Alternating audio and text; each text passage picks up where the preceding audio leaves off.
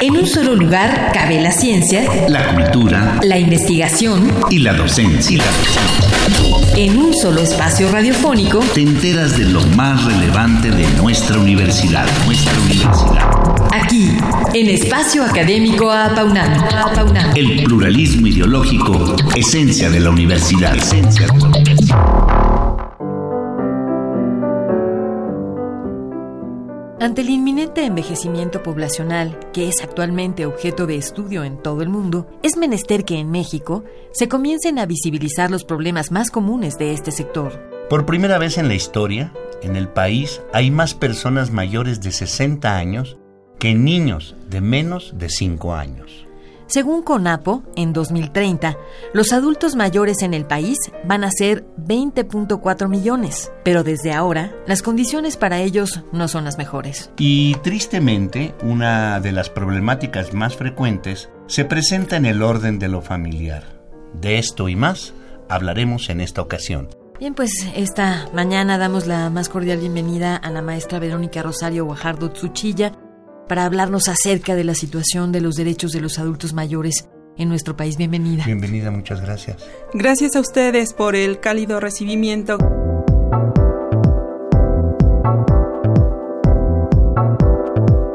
Nuestra invitada es abogada de profesión, cursó sus estudios de licenciatura en la Universidad Nacional Autónoma de México, en donde también realizó estudios de maestría. Actualmente es docente en la Facultad de Derecho y es servidora pública en el Tribunal Superior de Justicia de esta ciudad. También es autora del libro Los derechos familiares de las personas mayores. Doctora, para que entremos directamente a nuestro tema. ¿Cuál es su primer acercamiento a este tema y por qué le pareció importante, maestra Guajardo Suchilla? Sí, gracias. Mire, yo ingresé al Tribunal Superior de Justicia, me canalizaron a la materia familiar, entonces tenía que tener un nivel de especialización en dicha materia. Cuando yo empecé a involucrarme eh, en el conocimiento de estos asuntos, yo me di cuenta que lo más frecuente era hablar de interés superior de los menores. Todo gira en torno a la infancia, por una razón muy elemental. Los niños son el futuro de la humanidad. Eso está bien. Sin embargo, un día llegó a mis manos un asunto en donde quien demandaba alimentos era un papá. Y ahí me empecé yo a cuestionar por qué no eran tan frecuentes las demandas de los papás, papá o mamá, hacia sus hijos. Y entonces comencé a investigar, a documentarme sobre el tema de envejecimiento. Bien, desde su experiencia profesional, eh, ¿cuáles serían los problemas más importantes para los adultos mayores que usted ha observado? En términos generales, puedo decir que los problemas o el problema es el desconocimiento de sus derechos. Y en el desempeño de mi función, puedo decir que básicamente se reduce a violencia familiar, derecho a alimentos e interdicción. ¿A qué se refiere por interdicción? La interdicción es un procedimiento que se sigue para declarar la incapacidad física o mental o física y mental de una persona adulto mayor. ¿Y qué tipo de asuntos abarca el derecho familiar que concierne a los adultos mayores, maestra? Pueden ser desde el nacimiento hasta su muerte. Desde el nacimiento empieza con derechos filiatorios, su acta de nacimiento, su nombre, su fecha de nacimiento y pues ahí se siguen generando relaciones familiares y vínculos, matrimonio, concubinato, en su caso divorcio, hasta llegar a la muerte, en donde encontramos la disposición de derechos, obligaciones, deberes, aún para después de que llegue este suceso. ¿Cuál es el mayor problema que los adultos mayores desconocen? Que, los adultos mayores desconocen, por ejemplo, sus derechos o que no los ejercen y por qué? Pues fíjese, maestra, que son los dos. Son una vina. No los conocen y desconocen a dónde acudir. Y también se dan casos en donde sí los conocen, pero no quieren ejercitarlos. Y la razón que dan generalmente los adultos mayores es que no quieren denunciar o demandar a sus hijos porque son sus hijos. O familiares. O familiares.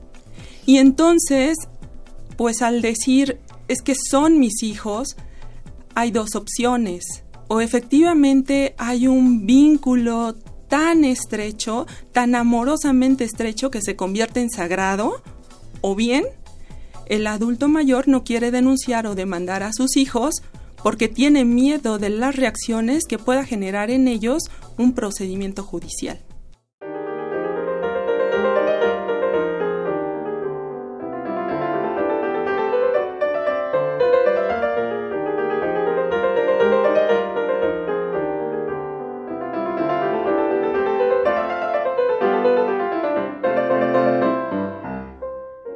Continuamos nuestra plática con la maestra Verónica Guajardo Suchilla acerca de la situación de los derechos para adultos mayores en nuestro país.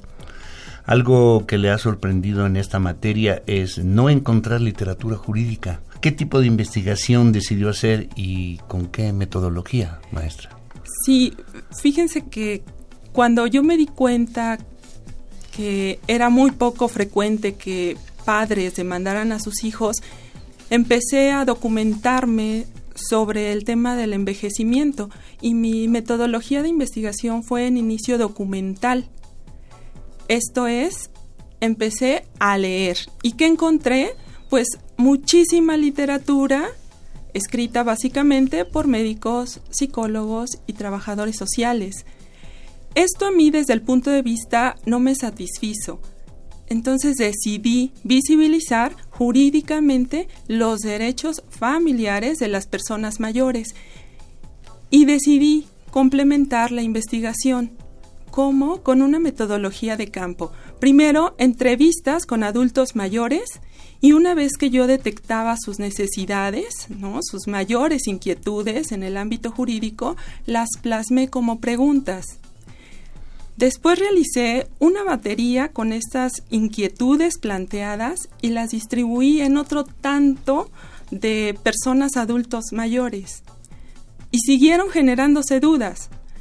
Ya con todo este banco fue que decido plantearlo en, en mi investigación como pregunta-respuesta para hacerlo más dinámico, más visible precisamente para los adultos mayores.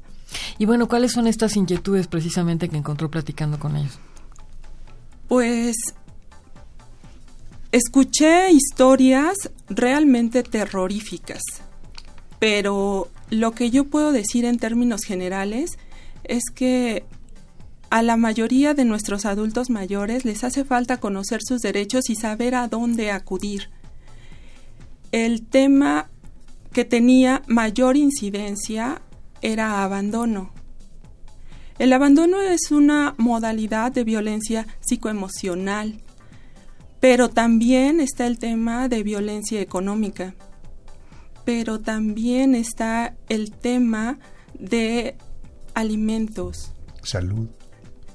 Salud. Maltrato. Exacto, el maltrato como, como un tema no visible, ¿no? En donde hay un dato oculto, ¿por qué? Porque el adulto mayor no denuncia. ¿Y, y por qué muchas de estas este, inquietudes inciden en la materia penal? Yo me di cuenta que incidía en materia penal porque el tratamiento o el abordaje inicial que se le sugería al adulto mayor es ir a denunciar ante el Ministerio Público y esto lo espantaba porque se trataba de sus hijos, entonces al vincularlo con Ministerio Público Policía, pues se espantaba. Yo me di cuenta que si a todas las personas se les explica que además de esta materia penal, de esta vía penal, se les indica que existe otra vía, que es la materia familiar, en donde también hay recursos alternativos para detener la violencia, pues las personas pueden decidir por cuál de las dos vías iniciar un procedimiento judicial. Se acude ante personas totalmente diferentes, servidores públicos diferentes e instancias diferentes. Y eso es lo que puede hacer la diferencia para que los adultos mayores o las personas mayores denuncien o demanden a sus hijos. Y bueno, ¿qué otras cosas podría hacer el adulto mayor para eh, que no se violenten sus derechos? ¿A dónde pueden acudir? ¿A dónde pueden tener mayor información?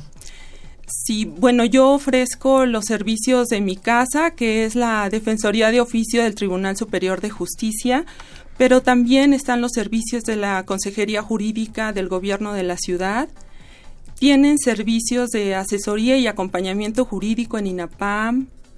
En la misma Procuraduría General de Justicia tienen una agencia especializada y también está el DIF.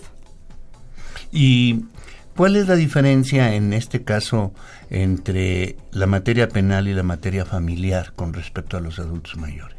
Con respecto a los adultos mayores, pues mire, en materia penal usted tiene que acudir con un ministerio público, es función policial de investigación. En cambio, cuando se trata de un asunto trabajado desde la materia familiar, usted acude con un juez familiar y entonces ya el impacto es diferente, no son policías. El, el primer caso es coercitivo. Exactamente, e, el impacto es mayor. Pueden encarcelar al hijo claro, o imponerle sanciones. Claro, después de una seria investigación. ¿Cómo de qué tipo de sanciones pueden ser? Hasta prisión. Porque básicamente es violencia. Violencia. Y en el caso de manutención, ¿y esto cómo obligan a los familiares o hijos a, mantener a sus ancianos? En el caso de que se demande alimentos, el concepto alimentos jurídicamente es un concepto amplio, no abarca solamente la comida propiamente dicha, también incluye la habitación, la vestimenta y la atención médica especializada y atiende a un principio de necesidad y de posibilidad. Es decir, el adulto mayor puede demandar a sus hijos, pero el juez familiar va a revisar su necesidad. ¿Cuánto es lo que necesita para tener una vida de calidad? Esto estará en función de la posibilidad de sus hijos, de todos sus hijos. Que ahora hay también diferentes tipos de familias y habría que considerar eso. Se, siempre se piensa en una familia grande mexicana y a veces hay eh, pues familias con un solo hijo o, adultos mayores que ya no tuvieron hijos. En esos casos, eh, ¿qué puede hacer un adulto mayor? la obligación alimentaria, en caso de que no haya hijos, recae también en los familiares más próximos, ¿no? Los tíos. Y en su caso, los sobrinos. Hermanos. Depende, los hermanos, por supuesto. Sí, depende el tipo de familia. Aquí sí tendríamos que estar al caso por caso. Bien, pues por ahora no nos queda sino agradecer a la maestra Verónica Guajardo Tsuchilla por haber venido a compartirnos sus hallazgos en torno a la situación de los derechos de los adultos mayores e invitarla a que venga la siguiente semana a profundizar aún más en ellos. Muchísimas gracias, maestra. Gracias a ustedes, con mucho gusto, gracias.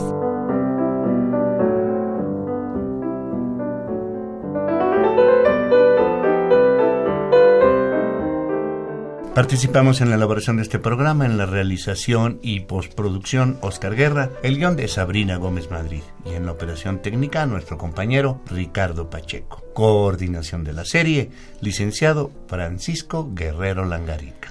A nombre de todo el equipo de trabajo que hacemos el programa, nos despedimos de ustedes en el micrófono, mi compañero Ernesto Medina, su servidora Sabrina Gómez Madrid, quienes agradecemos su atención y también nos invitamos a participar en este espacio a través de nuestro correo electrónico, en el que con gusto atenderemos sus comentarios y sugerencias. Todo con doble A al inicio, en minúscula, a paunamarroba, correo.unam.mx. Los esperamos el próximo martes a las 10 de la mañana, aquí en Radio UNAM. Experiencia sonora. En un solo lugar cabe la ciencia, la cultura, la investigación y la docencia.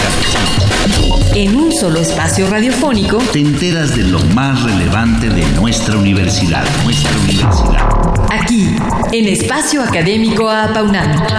El pluralismo ideológico, esencia de la universidad. Esencia de la universidad.